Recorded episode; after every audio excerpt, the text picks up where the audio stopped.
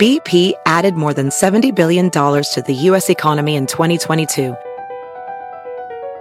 Investments like acquiring America's largest biogas producer, Archaea Energy, and starting up new infrastructure in the Gulf of Mexico. It's and, not or. See what doing both means for energy nationwide at bp.com slash investing in America. eBay Motors es tu socio seguro. Con trabajo, piezas nuevas y mucha pasión, transformaste una carrocería oxidada con 100.000 millas en un vehículo totalmente único. Juegos de frenos, faros, lo que necesites, eBay Motors lo tiene. Con Guaranteed Fee de eBay, te aseguras que la pieza le quede a tu carro a la primera o se te devuelve tu dinero. Y a estos precios, quemas llantas y no dinero. Mantén vivo ese espíritu de Ride or Die, baby, en eBay Motors. ebaymotors.com. Solo para artículos elegibles se aplican restricciones. Revisa las fotografías, encuentra fotografías de su niña, fotografías de índole sexual. Se ve que le entrega algo a la niña y ahí, literal, ahí la abandona. Una mujer trans que se convirtió en una jefa de traficantes de drogas en una vecindad de la colonia Morelos. Llega la motocicleta, pasa del lado del conductor, se le acerca y en un instante, en menos de dos segundos, ¡pum! lo tirotea. Hola, ¿cómo están? Yo soy C4, C4 Jiménez y esto es Sin Ley. Aquí les vamos a presentar las noticias de mayor impacto de la policía en la ciudad y en todo el país. Vamos a comenzar. Esto es Sin Ley. Esta es la historia de una joven que dejó abandonada en la calle a su hija de dos años. Le dio una moneda de cinco pesos, un pan y se fue de ahí. Vamos a arrancar con un tema que causó mucha indignación cuando lo dimos a conocer, cuando lo di a conocer, y que poco a poco nos fue llenando de nuevas sorpresas que nos indignaban, nos asustaban, nos preocupaban. Es el caso de una niña de dos años que fue abandonada en la calle por una mujer. Así, literal. Les voy a contar. Un jueves estaba yo por la noche en, en, casa de ustedes, cuando alguien me escribe a mi cuenta de Twitter y me manda un mensaje y me pone, oye C4, ¿sabes algo sobre una niña que dejaron abandonada en el Álvaro Obregón? Eh, le contesté por supuesto que, que, no tenía nada de información en ese momento, que si me daba algún otro dato lo revisaba. Y lo que hace es mandarme un video. Me dice, mira, te mando este video, pasó en nuestra casa, en nuestra, en nuestra calle, aquí la vinieron a dejar y no habíamos visto el video. Nosotros nos enteramos que dejaron a una niña, un vecino nos avisó que dejaron una niña y se la llevó la policía. Y ahora que revisamos las cámaras de seguridad, aquí está el video de cuando dejan a la niña. Y efectivamente el video eran dos videos tomados por dos distintas cámaras que graban el momento en que una, una joven, una joven cabello eh, castaño, teñido de rubio, teñido de la mitad de la raíz, de la raíz a la mitad castaño y de la mitad hasta las puntas de rubio, con un overol azul, eh, medio morena ella, va caminando de la mano con una pequeñita, una pequeñita que, que más o menos viéndola no, le, no pasaba de los dos, dos años y medio de edad. Va caminando con ella sobre la banqueta, la lleva tomada de la mano. La niña incluso se ve que ni siquiera camina ya eh, de una manera bien, le cuesta todavía trabajo caminar, se nota que no camina mucho la pequeñita, la lleva caminando, se ve la toma primero de frente como va acercándose por la banqueta, va caminando, va caminando, se pierde de una toma, la contratoma que es la otra cámara se ve como ya de espalda va caminando y de pronto se ve que llega casi a la esquina de la calle y en la esquina de la calle hay un auto estacionado y ahí se ve que le entrega algo a la niña y ahí, literal, ahí la abandona. No toca una puerta, no le habla a alguien, no le avisa a alguien. Simplemente ahí solita la deja y se va. Ahí se queda la niña, en medio de la nada. Sin que nadie la vea, sin que nadie la cuide, se va. Sale un vecino de tantos que andaba por ahí y la ve. Por fortuna, la niña no se bajó la banqueta y no la atropellaron. Por fortuna no pasó algún perro agresivo o algún perro de la calle que la hubiera agredido. Por fortuna no pasó algún tipo de depredador. Salió un vecino, la encontró, buscó, voltea hacia un lado, voltea hacia otro. Se ve en las cámaras como el vecino empieza a voltear hacia todos lados. Se ve que medio intenta hablar con la niña. La niña, por supuesto, no habla, no sabe qué decir. Y el vecino, ya que no encuentra a nadie, habla por teléfono al 911 y mientras él está hablando al 911 pasa una patrulla. En el video se ve perfectamente cómo le hace señas a la patrulla, levanta la mano derecha, le habla, la patrulla se detiene y el vecino entre que agarra a la niña que está ahí sola en la banqueta y se acerca a la patrulla como que no sabe incluso qué hacer. Imagínense la desesperación y lo que pasaba por la mente de ese señor al ver a una pequeñita de dos años abandonada en la puerta de la casa. Va para la patrulla, habla con los policías, les cuenta lo que pasa, salen algunos otros vecinos, llegan eh, equipos de rescate médico, llegan paramédicos, revisan a la pequeñita y la encuentran con buen estado de salud, pero sola. La niña lo único que tenía en las manos era una, un paquete de mantecadas y una moneda de 5 pesos. ¿Se acuerdan que les dije que en el video se notaba que le entregaba algo? La mujer. Era efectivamente eso, unas mantecadas y 5 pesos. Eso fue lo que le dejó a esa mujer, a esa niña. Se lleva ya por la patrulla a la niña y ahí termina todo. Es cuando me contacta la familia y me dice, la familia, perdón, los vecinos y me cuentan, me mandan ese video y me dicen que si no sé algo más. Al otro día me pongo a investigar y a platico con la gente de la fiscalía y me dicen, sí, aquí la tenemos, aquí la tenemos desde anoche, nadie ha venido a reclamarla, nadie ha venido a preguntar por ella y la verdad es que no tenemos muchos avances para saber ni quién es, porque la niña no habla, ni de dónde es, no tenemos casi nada. Esto ya era viernes y entonces lo que decidimos en, en mi programa, que ustedes seguramente conocen, es dar a conocer el video del momento en que abandonan a la niña lo doy a conocer en mi programa, lo subo a mi cuenta de Twitter y pido a la gente que nos ayuden a localizar a la familia de esa pequeñita. Damos a conocer el video, lo publico en mis redes y empieza a difundirse, a difundirse, a difundirse. Pero pasa el viernes, pasa el sábado, pasa el domingo y no hay noticias de nadie. La, imagen desafortunadamente no era muy clara. Se veía, se notaba un poco el, el cabello se notaba un poco la, se notaba muy bien la ropa, pero no se veía el rostro de esta mujer y eso dificultaba saber quién era. Pasaron cuatro días, llegó el lunes y nadie había ido a reclamar a esta niña, nadie había ido a preguntar por ella. Tres días, cuatro días abandonada esta pequeñita y nadie sabía quién era su familia. La policía, mm, la Fiscalía de Justicia no tenía gran avance, también había ido al lugar, pero no había encontrado nada que le sirviera. Y el martes me llega un mensaje otra vez a mi cuenta de Twitter de otro vecino de la zona y me dice, Carlos, tengo una fotografía de la chava que dejó a la niña donde se ve mucho mejor, donde se ve más claro y quizá te sirva. Y me manda una imagen. Es una imagen tomada a dos cuadras de donde abandonó a la pequeñita. De hecho se ve que ya no lleva a la niña, ya la había abandonado, pero su rostro se ve bastante, bastante claro. Es la primera imagen que hay de ella donde perfectamente se puede visualizar las facciones de su rostro. Llega el martes y entonces en el programa que tengo y en mis redes sociales decidimos dar a conocer esta foto y pedirle a la gente que nos ayudara a identificar a esta mujer. Esto sucede el martes alrededor de las 6.50 de la tarde.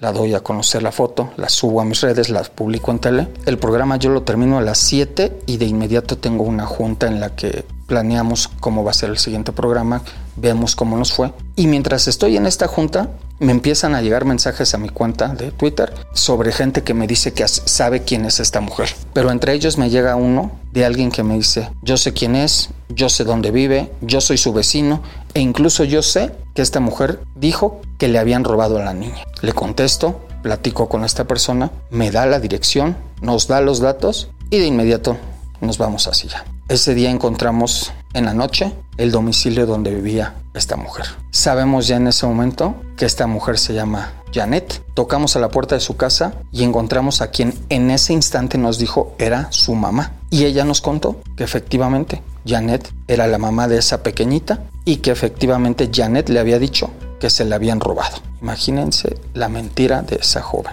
Nos dijo que un día llegó Janet, que le dijo que había ido a comprar pan, que le dijo que había ido a comprar pañales, pañales, pan y fruta. Y quien mientras estaba comprando las cosas, alguien llegó, le arrebató a la niña y escapó. E incluso le dijo que había ido ya a denunciar a la fiscalía el robo de su niña. Y otra cosa que nos contó, que en ese momento nos impresionó, no era su única hija. En la casa tenían a otra niña, una niña de tres años, que era la hermana mayor de la pequeñita a la que habían abandonado en la calle. La Fiscalía de Justicia llegó y se llevó a esa niña de tres años. La resguardó porque tenía que hacerlo. No estaba su papá, no estaba su mamá y esa niña se la habían dejado a quien en ese momento suponíamos era su abuelita y su abuelito. Dos señores de edad avanzada que se veía que no sabían qué estaba sucediendo realmente. La fiscalía encuentra, imagínense, que esta mujer, esta que abandonó en la calle a su hija chica, también dejó abandonada, al menos en este caso con su mamá, a su hija mayor. Pero de ella no había noticias. Cuando le preguntamos a la señora dónde estabas,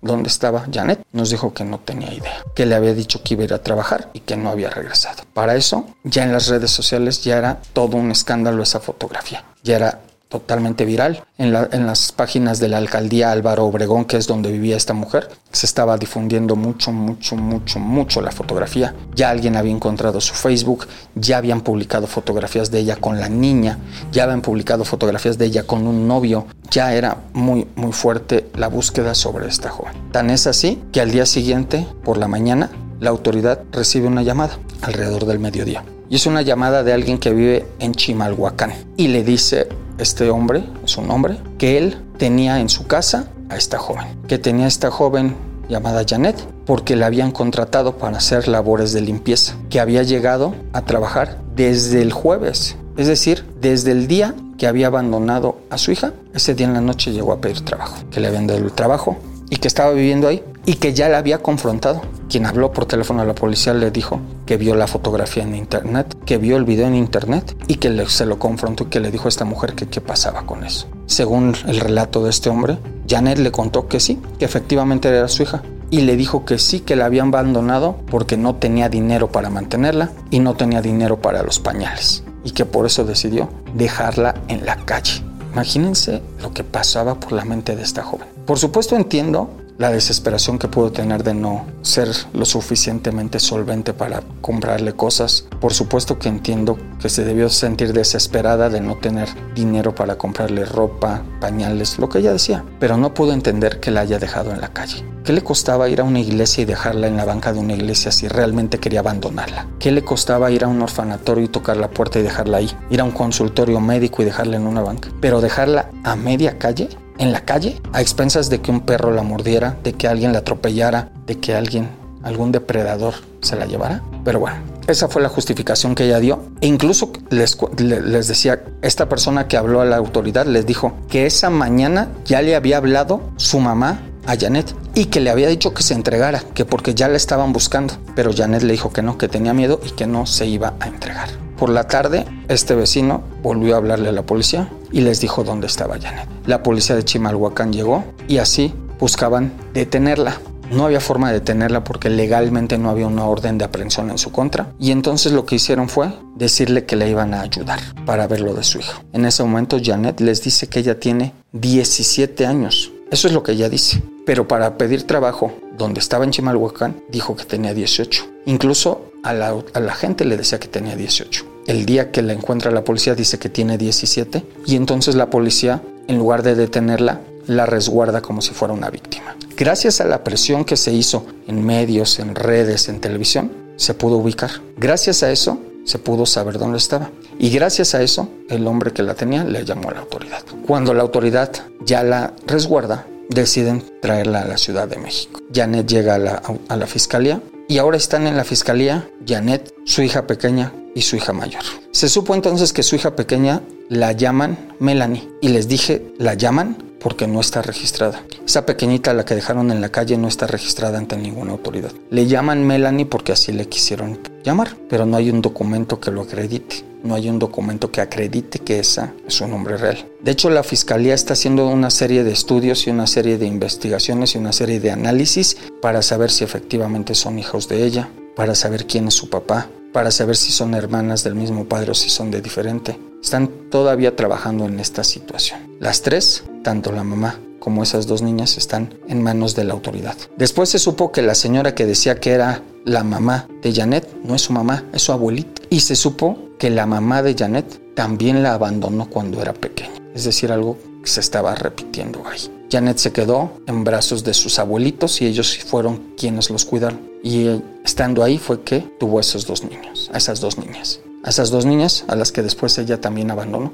una en casa de su mamá y otra en la calle. Hasta ahora la Fiscalía de Justicia no sabe si la va a acusar de algún delito. Yo creería que sí tendría que acusarla por ese abandono de la pequeña. Esa es mi opinión. Hay quienes dicen que no, que es entendible que estaba desesperada para abandonar a su niña. Yo creo lo que les dije, que pudo haberla dejado en una iglesia, en un hospital, en un orfanatorio, es más, hasta en la puerta de una casa y tocar el timbre de la puerta de la casa para que le saliera alguien a recogerla. Pero no en la calle, no sola en la calle. La niña se pudo haber bajado la banqueta y un carro la hubiera atropellado. Pero bueno, ya les dije hoy, las tres están en manos de la autoridad, les están haciendo análisis. La abuelita de Janet está buscando que le regresen a las niñas. Ya sabrá la fiscalía qué va a concluir. Por ahora, Janet no está acusada de nada. No sabremos el futuro de estas pequeñitas. Esperemos, esperemos que todo esto que les conté, que todo este apoyo de las redes, este apoyo de los medios, este apoyo de la gente, este apoyo de la autoridad, le cambie la vida a esa niña, esa niña que acabó en la calle, esa niña a la que su mamá dejó abandonado en la calle, también a su hermanita, porque aunque se quedó en casa de su abuelita, también iba a sufrir abandono. Esperemos que todo esto les haya cambiado la vida a estas dos pequeñitas, que tengan un mejor futuro. Esperemos que Janet también encuentre algo bueno. Esperemos que esto sea algo que no se quede sin ley. BP added more than $70 billion to the U.S. economy in 2022. Investments like acquiring America's largest biogas producer, Archaea Energy, and starting up new infrastructure in the Gulf of Mexico. It's and, not or. See what doing both means for energy nationwide at bp.com slash investing in America. eBay Motors es tu socio seguro. Con trabajo, piezas nuevas y mucha pasión, transformaste una carrocería oxidada con 100.000 millas en un vehículo totalmente único. Juegos de frenos, faros, lo que necesites, eBay Motors lo tiene. Con Guaranteed Fee de eBay, te aseguras que la pieza le quede a tu carro a la primera o se te devuelve tu dinero. Y a estos precios, quemas llantas y no dinero. Mantén vivo ese espíritu de Ride or Die, baby, en eBay Motors. ebaymotors.com. Solo para artículos elegibles se aplican restricciones.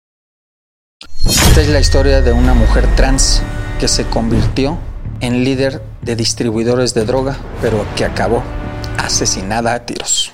La historia de la que vamos a hablar ahora es la de una mujer trans que se convirtió en una jefa de traficantes de drogas en una vecindad de la colonia Morelos. Es una chica que se llama, o se llamaba, porque la mataron, se llamaba Devali Vilchis. La conocían como la Pepona, así le llamaban. Familiar de distribuidores de drogas de la colonia Morelos. Sus hermanos fueron los que empezaron en este negocio. Se dedicaban a vender marihuana, cocaína y diferentes drogas ahí en, la colonia Morelos. Y ella se empezó a meter al, mismo, al mismo rubro. Hace unos años, su hermano, que era el que iniciaba esto, lo asesinaron, lo asesinaron ahí en su casa. Estaban en un ritual, un ritual de santería, cuando llegó un grupo de sicarios mientras ellos estaban haciendo este, este, este ritual en el patio de esta vecindad. Llegaron los sicarios, los tirotearon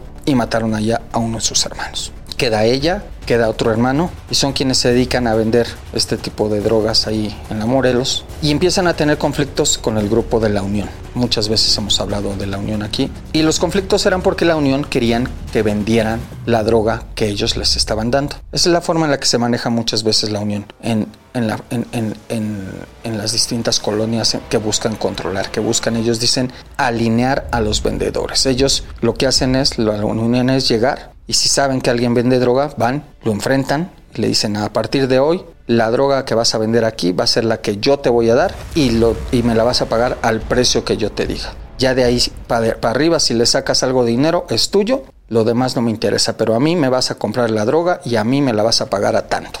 Y esa es la forma en la que ellos llaman, alinean a los vendedores de droga. En este caso, buscaban, la unión buscaba alinear a la pepona y a su hermano. Y por supuesto ellos no se dejaban. Eso fue lo que pasó con su hermano mayor y por eso lo asesinaron. Pero la Pepona y su otro hermano no querían doblarse, no querían doblegarse, no querían entregar su negocio. Durante mucho tiempo, la Pepona y su hermano siguieron con esta venta de drogas. Todo el mundo sabía quiénes eran, todo el mundo sabía a qué se dedicaban, pero también, por lo mismo, tenían gente cercana que los protegía y por eso lograban enfrentar a la Unión. Sin embargo, hace unos días, hace unas semanas, para ser precisos, la noche del 14 de febrero, la Pepona y unas amigas y unos amigos se fueron a tomar.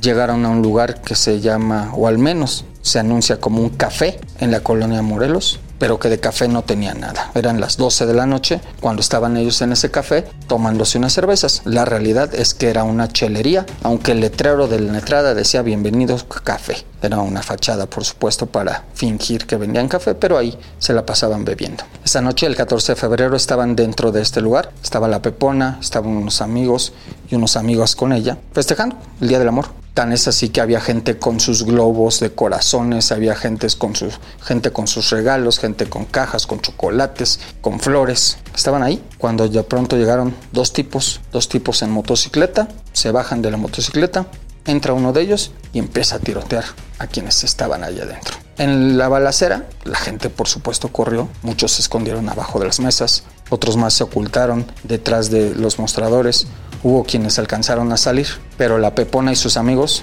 ellos no lograron escapar. Ese día queda baleada en el lugar y muerta una joven que se llama, se llamaba Paulette. Queda lesionados dos chavos y la Pepona queda herida. Las imágenes que, yo vi de ese día son, eh, ¿cómo llamarle? No puedo decirles que de las peores porque he visto muchas, pero la imagen de, de esta chica translesionada es impresionante. Ella se nota que quiso cubrirse, se llevó la mano izquierda al pecho y se nota que una bala le dio en un dedo. De hecho, ella acaba con ese dedo destrozado por la bala. El dedo eh, meñique de la mano izquierda le queda partido, pero no arrancado, queda partido. Es decir, queda todavía sujeto, pero se le salió el hueso. El dedo queda completamente destrozado, pero todavía queda medio unido la falange, la falangina y la falangeta. Rotos, pero unidos. ¿Por qué? Por la bala que lo destrozó. La bala después de pasar su dedo entra por, su, por el pecho, le entra por el pecho a esta mujer, la lesiona, ella cae, se zafa la mandíbula. Entonces imagínense cómo estaba. Un dedo destrozado, un balazo en el pecho, la quijada zafada. Y ahí quedó, herida. En la calle estaba tirada Paulette, muerta, Llegó la policía, llegaron paramédicos, era todo un caos. En uno de los videos de seguridad se aprecia cómo la gente corre, incluso se aprecia cómo un hombre sale corriendo con los globos que le acababa, o que más bien que le llevaba a su novia, globos de corazones de esos globos que se reparten el 14 de febrero, un, globo rosa y un globo rojo y un globo negro de corazón que decían te amo, sale corriendo con sus globos y se va de ahí. Pasa incluso junto a, junto a Paulette, quien está muerta en el piso, pasa a un lado de ella él con sus globos. Los paramédicos llegan, empiezan a ayudar a la gente, empiezan a recoger a quien pueden. Los amigos y las amigas de, de, la Pepona la ayudan. Ya les dije, la imagen es terrible. Una persona le está sosteniendo el pecho que tiene herido, otra persona le está sosteniendo la quijada que tiene zafada y hay quien trata de ayudarle con su mano, con el dedo que les digo está destrozado. Y así se la llevan al, al médico, se la llevan a una clínica en la alcaldía Venustiano Carranza, una clínica particular, donde le dicen que la van a salvar. Le dicen que viene grave, pero que si se queda ahí la van a salvar. Los sicarios escapan en motocicletas, pero de inmediato en el barrio todo el mundo sabe quiénes son. Todo el mundo sabe quiénes son porque ya sabían los problemas que tenía la Pepona con la Unión. Ya sabían que la querían matar porque no se querían alinear ni ella ni su hermano en la venta de drogas. Y empiezan a identificar a los sicarios y a señalarlos. La autoridad comienza a buscarlos, la policía de la ciudad comienza a seguirlos, empiezan a hacer análisis de cámaras, empiezan a rastrearlos, mientras en, el médico están tratando de salvar a esta mujer que estaba herida. Pasan los días y la policía empieza a acercar el punto en el que se encuentran los sicarios. Ya sabe dónde se mueven, ya sabe por dónde andan, ya sabe dónde están, ya sabe en qué horario se mueven. Y a la semana siguiente de este crimen los ubican. Tienen sus fotos, tienen sus apodos, tienen sus nombres Van a hacer un operativo, pero esa noche estos tipos deciden no salir.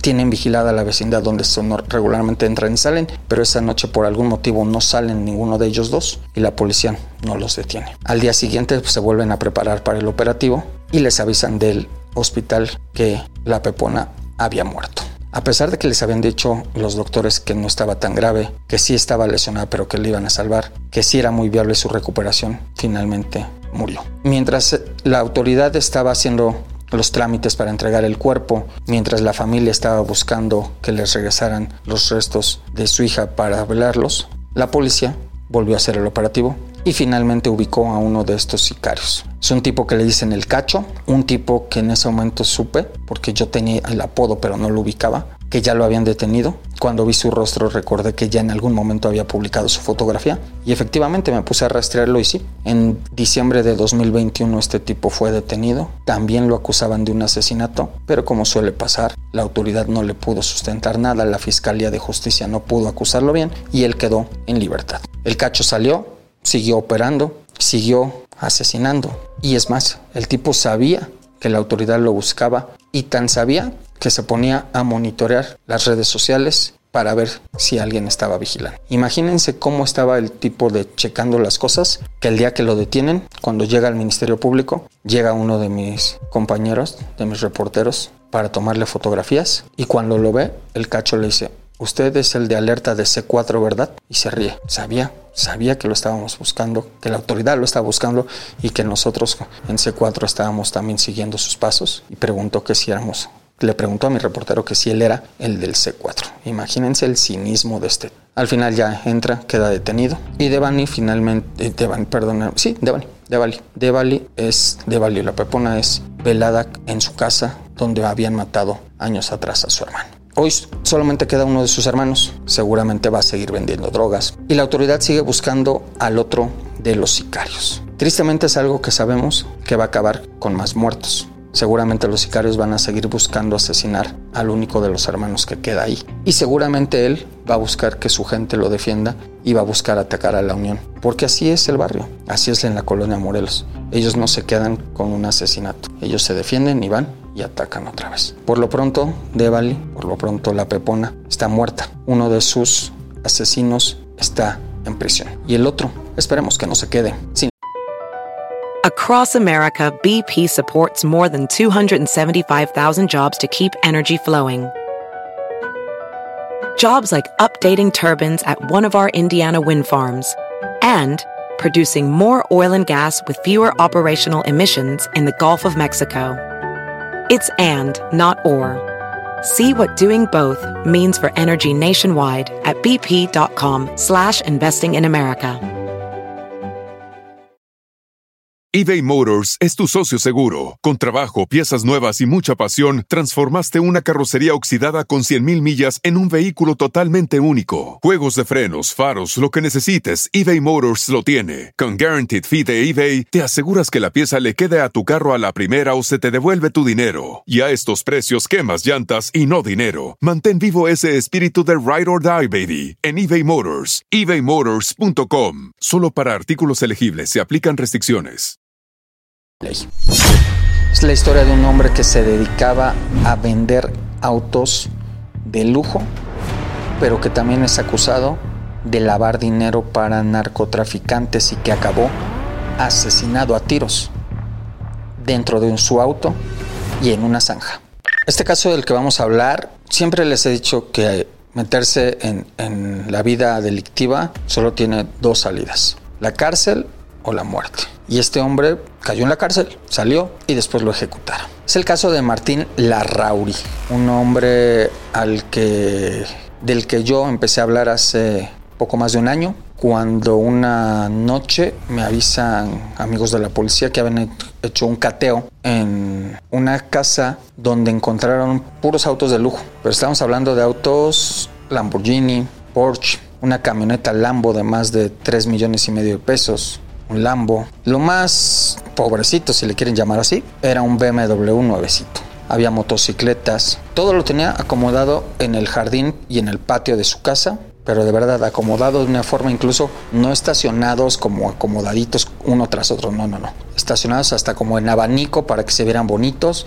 Tenía en la pared unos cuadros de foto, unas fotografías de, de los carros, tenía fotografías como de Mickey Mouse, de Pato Donald, eh, incluso las motos las tenía acomodadas de una forma en las que parecía que estaban listas para correr. Todo, todo muy bien acomodadito. Es alguien que se ve que tenía mucho dinero para acomodar. Bueno, incluso la persona que, que, organiza el cateo me dice, eran lujos excesivos. Entre las cosas que encontraron había incluso un, un osito, un oso que es un, un oso que se mandan a pintar a mano, los hace un artista especializado que se dedica precisamente a eso, a pintar los ositos de manera personalizada y son osos que cuestan, el más baratito cuesta 250, 300 mil pesos. Él tenía un oso de esos ahí en el patio de la casa. Por supuesto no tiene nada de ilegal ni comprar el osito ni vender el osito, pero, pero era, es parte de la muestra de, de, todo lo que le gustaba tener a, esta, a, quien era dueño de sus carros.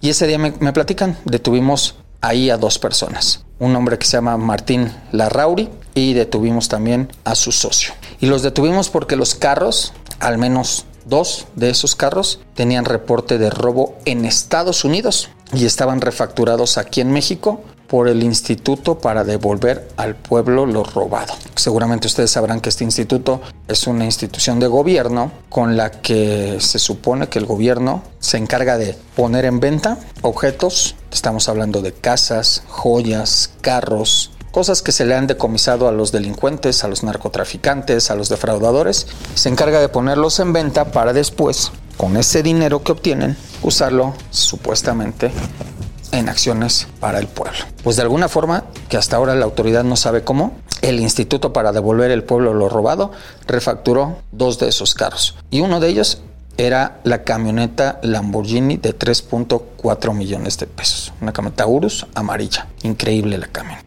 Por supuesto que esto era ilegal. Carros robados en Estados Unidos. ¿Cómo vinieron a dar hasta la Ciudad de México? Uno, estaba, uno tenía reporte en Nueva York y otro, otro tenía reporte de robo en Miami. ¿Cómo se lo robaron en Nueva York? ¿Cómo se lo robaron en Miami y vinieron a dar a la Ciudad de México? No lo sabe todavía la autoridad. Pero los tenía este señor, Martín Larrauri. Los detienen a los dos, a él y a su socio, y los encarcelan. Incluso los detienen con una pistola. Y después me empieza a llegar información y descubrimos que su hijo, el hijo de Martín Larrauri, también era ya investigado. A él le encantaba lucirse con los carros del papá. Siempre tenía videos en los que salía presumiendo esos carros. Esos carros que ahora sabíamos no todos eran, o más bien muchos eran de dudosa procedencia. La autoridad empieza a investigar y lo que encuentra es que Martín Larrauri estaba lavándole dinero a grupos delictivos, se dedicaba por supuesto a comprar y revender los carros, algunos ilegales, y estaba metido en cosas turbias. Llega a la cárcel, a él lo acusan de un delito que se llama encubrimiento por receptación, que es tener autos robados, no de robar los carros porque él no los robó, pero sí los tenía, y a su socio lo acusan de lo mismo y aparte de la aportación del arma. Debido a que solamente lo acusan de este encubrimiento por receptación, logra él obtener beneficios que le permiten pagar algo de dinero, llegar a un acuerdo y quedar en libertad. Y su socio igual. El arma que traía no era de uso exclusivo de las Fuerzas Armadas y le permiten tener su proceso en libertad. Y salen los dos. Los dos dejan la prisión al poco tiempo. Sin embargo, la autoridad sigue investigándolos y encuentra que empiezan a tener problemas entre ellos dos porque la Rauri acusaba a su socio de estarlo involucrando y estar haciendo que la autoridad lo investigara. Y él decía que el socio decía que no, que la culpa era de la Rauri. Es decir, los dos estaban echando la culpa de que la policía les hubiera caído en algún momento y los dos estaban señalándose uno al otro de que si no es por culpa del otro, la autoridad no los hubiera descubierto. La autoridad incluso sabe que llegaron a las amenazas, a los gritos, que incluso en una ocasión afuera de la casa de la Rauri estuvieron a punto de golpearse entre los dos. Aún así siguieron, cada quien por su rumbo, pero seguían su camino. Las investigaciones ya no avanzaron mucho más. Los carros que le quitaron fueron devueltos a sus dueños, pero él seguía con este negocio de los carros. Él seguía tranquilamente, su hijo seguía luciéndose en redes con los autos que compraban y hace unos días, después de que ya estaba fuera de los reflectores, estaba cerca de las 12, una del día, la Rauri se le ocurre salir en un BMW deportivo.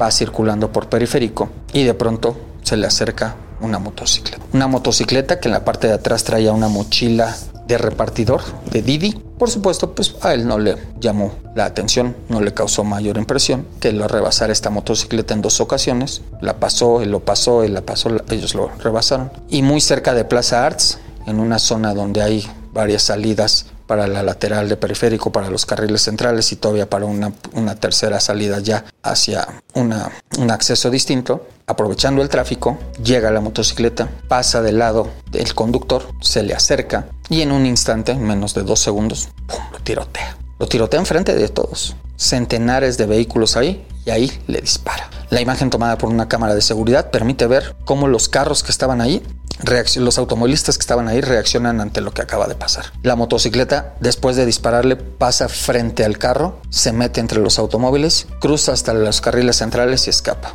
El automóvil que estaba justo enfrente de la Rauri acelera y se va completamente hasta el lado izquierdo. Una camioneta que estaba eh, cerca de él lo rebasa y se va del otro lado. Se empiezan algunos carros a alejar. Se nota cómo los carros empiezan a alejarse de, la Rauri. Y el carro de, de Martín Larrauri empieza a avanzar. Primero va lento, va lento. Él por supuesto adentro va herido de muerte. Después pierde el control. La autoridad supone que pisó el acelerador o se atoró el acelerador porque después de que iba muy lento empieza a avanzar más rápido y se estrella contra el muro que divide la lateral de periférico con los carriles centrales, choca, avanza y metros adelante se va a una zanja de una obra en construcción. La autoridad de hecho es cuando llega, cuando el carro se va al fondo de, este, de esta zanja y encuentra el vehículo ahí en el fondo. Por supuesto que en el momento que la policía llegó no sabía quién era la persona que estaba muerta ahí, solamente estaba el auto allá abajo tirado. Incluso en un principio no sabían qué había pasado, solamente pensaron que había tenido un accidente y que había caído ahí. Cuando revisan las cámaras y cuando bajan ya a ver a este hombre, encuentran que tenía dos disparos, uno de ellos, en el cuello y que ahí estaba muerto. Revisan los papeles y encuentran que el carro estaba a nombre de su hijo, pero encuentran la licencia de la Rauri. Y es entonces que descubren que ese hombre que estaba ahí abajo, muerto, es el que ya habían detenido meses atrás. Ya se imaginarán cuántas personas llegaron a ese lugar. La imagen era increíble, un automóvil deportivo azul, incluso con dos rayas amarillas, muy llamativo el auto, tirado al fondo de una zanja, metido hasta el fondo, apenas si se veía parte del, cofre y del, del parabrisas, y en el interior estaba un hombre sin vida gente que llegó a tomar video, gente que llegó a tomar fotografías, policías que intentaban quitarlos, camarógrafos que ya estaban tratando de grabar la imagen, tomar la imagen, más policías tratando de cubrir la situación y el carro hasta allá abajo. Para sacarlo incluso fue horas y horas de trabajo. Tuvieron que bajar primero para sacar el cuerpo, peritos, autoridades. Incluso un solo policía fue el primeritito que tuvo que bajar para ver qué había pasado. Pero una vez que se supo quién era, la noticia empezó a correr, a correr, a correr. La autoridad se puso a buscar cómo es que lo habían puesto en libertad y entonces ya encontró todo lo que les había platicado. Los sicarios escaparon por el periférico. Mientras estaban tratando de sacar el cuerpo y sacar el carro, los sicarios huyeron por periférico y fueron a dar hasta la zona de calzada de Tlalpan. La policía encontró allá abandonada la motocicleta, encontró abandonado el casco y encontró abandonada y tirada la mochila de Didi que les contaba. Después de revisar las cámaras, notaron que los sicarios en el camino fueron tirando algo de la ropa, fueron tirando algo de sus cosas, trataron de engañar a la autoridad, pero al final no lo lograron y la, moto fue hallada. E incluso sé que están muy cerca de ubicar a estos sujetos. Fueron más de cuatro horas de trabajo, cinco horas de trabajo para sacar el cuerpo de este hombre y todavía un poco más para sacar el vehículo que quedó destrozado. Tengo entendido que ahora el hijo de Martín teme por su vida, creo que es algo lógico. Estaba él ya no bajo investigación, o al menos por el momento no lo están investigando. Pero lo que sospechan las autoridades es que Martín Larrauri le robó quizá a alguien, defraudó quizá a alguien que no debía, o tuvo algún problema con las personas que él mismo les estaba lavando dinero. Tristemente se los he dicho y así es, y es algo que espero que siempre tomen en cuenta. Meterse en el grupo, en actividades ilícitas, nunca va a dejar algo bueno. Uno cree que te va a dar mucho dinero. Seguramente sí, seguramente en algunos casos sí. Que te va a permitir viajar y tener una vida muy grandiosa. Tal vez en algunos casos sí. Pero al final las facturas las cobran. Y en este caso así fue. Él la libró en un principio cuando cayó en la cárcel. Pero cuando salió ya no la libró. Su hijo hoy está preocupado porque lo vayan a matar a él. Su hijo no sabe si lo siguen investigando, si puede acabar en la cárcel si puede acabar muerto. Martín Larrauri hoy está muerto. Los sicarios, los sicarios que lo mataron, continúan prófugos. Este es un caso que aún sigue sin ley. Esta es la terrible historia de una mujer que ofrecía fotografías pornográficas y encuentros sexuales con su hija de nueve años en grupos de Telegram. Aquí hemos platicado de muchos delitos, de muchos crímenes, pero creo que muchos de ustedes coinciden conmigo en que los delitos de abuso contra niños son de lo peor. Por supuesto que un asesinato, por supuesto que un secuestro, por supuesto que una agresión sexual es, es horrible. Pero delitos contra pequeños, contra niños, son cosas que no puedo entender. ¿Cómo puedes hacerle daño a alguien que no tiene forma de defenderse? Y en este caso, este caso del que vamos a hablar, la persona que agrede, que expone a una niña de 9 años es su propia madre. Y le expone ante pederastas. La historia de una mujer que se llama Sandra Flores. Sandra Flores vivía con su hija de 9 años y con su marido y hace unos meses se separó de él. Su marido cuenta que intentaba buscar a esta mujer, que le pedía que la dejara ver a su hija, pero que no la dejaba, que ella no permitía que lo viera, que la tenía resguardada, la tenía alejada, no permitía que este hombre pudiera verla. Cuenta él que en algún momento estuvo, pudo, pudo hablar con la pequeñita y cuenta que de su plática empezó él a sospechar que había algo extraño. Empezó a sospechar que había algún tipo de abuso sexual contra la niña. Y entonces él decidió ir a la Fiscalía de Justicia de la ciudad a denunciarlo. Les contó lo que sospechaba, les contó que pensaba que a su hija le estaban haciendo algo malo, que estaban agrediéndola posiblemente de manera sexual. Pero como suele pasar en la Fiscalía de la ciudad no le hicieron caso, no lo escucharon, iniciaron su investigación, le dijeron que sí le iban a iniciar, pero la red es que nunca avanzaron en absolutamente nada. El hombre no quitó el dedo del renglón y entonces él decidió tratar de investigar por su propia cuenta. Y un día llega a su casa y enfrenta a su ex esposa. Le dice que qué había pasado, le exige que le cuente qué estaba sucediendo con la niña y ella por supuesto dice que nada, que él está alucinando, que él está mal, que eso no es cierto, que no hay nada. Pero el hombre era tal su desesperación que le quita el teléfono celular a esta mujer. Le quita el teléfono y lo que encuentra es terrible y es la muestra de que sus sospechas eran reales. Revisa las fotografías y encuentra fotografías de su niña, fotografías de índole sexual pequeña. Imagínense lo que pudo pasar por la mente de este hombre cuando encontró las fotos de su hija en el teléfono de su ex esposa, es decir, de la mamá de esa pequeñita. Él cuestiona a la mujer, la confronta y ella le dice que no se meta, que su teléfono, que no se meta. El hombre, por fortuna, reacciona, le habla a un policía, le habla a la, patrulla que estaba en, esa zona y llegan los policías y detienen a esta mujer. Y al interrogarla, ella confiesa que efectivamente se dedicaba a vender material sexual, pornografía infantil, pornografía de su hija en un grupo de Telegram, así como lo escuchan. Dice que cobraba 200 pesos por el material pornográfico de su hija. Y todavía se justifica diciendo que no tenía dinero y que no tenía forma de obtener más dinero y que por eso lo hacía. Y lo peor, les cuenta que en al menos una ocasión uno de los clientes, de esos clientes que les compró, que le compró las fotografías, tuvo, y lo cito de manera textual, un encuentro íntimo con la niña. Terrible, terrible lo que platicaba. Esta mujer es detenida en ese momento. Imagínense lo que no quería hacerle su ex esposo. Esta mujer es detenida y presentada ante el Ministerio Público. Llega a la Fiscalía de Delitos Sexuales y llega su, su ex esposo y les dice, ¿se acuerdan que yo la denuncié? ¿Se acuerdan que yo les dije? ¿Se acuerdan que vine y la acusé? Y ustedes no hicieron mayor caso. Aquí está, ahora sí.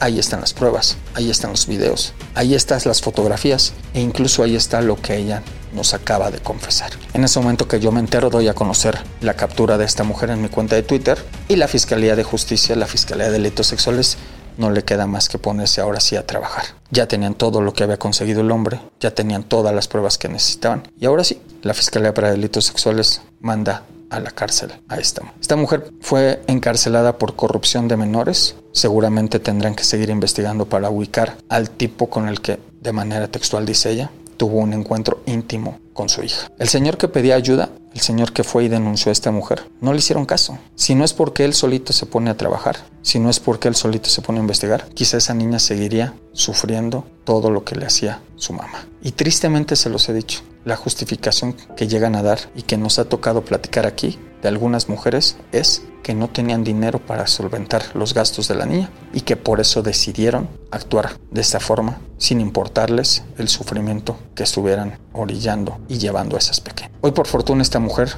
está en la cárcel. Esta niña fue rescatada por la autoridad. Su papá estaba buscando que se la regresara la fiscalía y esperamos que esto sea así. Hoy esa mujer está en la cárcel. El tipo, los tipos que compraban las fotografías de la niña siguen en libertad. Y también el tipo que tuvo un encuentro con la pequeña. Esperemos, esperemos que ella se quede mucho tiempo encerrada, que esa mujer que prostituía y que vendía pornografía de su hija se quede mucho tiempo encerrada y que los tipos que la adquirieron, que la compraron, que hicieron esas fregaderas, no se queden sin ley.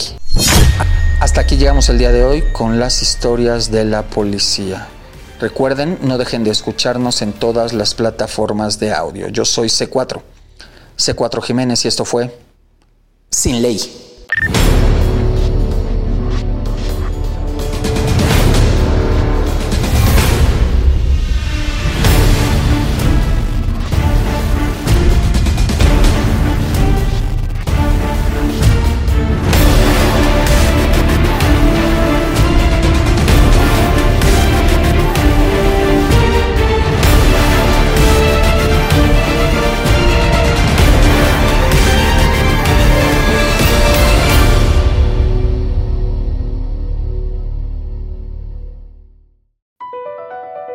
Across America, BP supports more than 275,000 jobs to keep energy flowing. Jobs like updating turbines at one of our Indiana wind farms and producing more oil and gas with fewer operational emissions in the Gulf of Mexico. It's and, not or.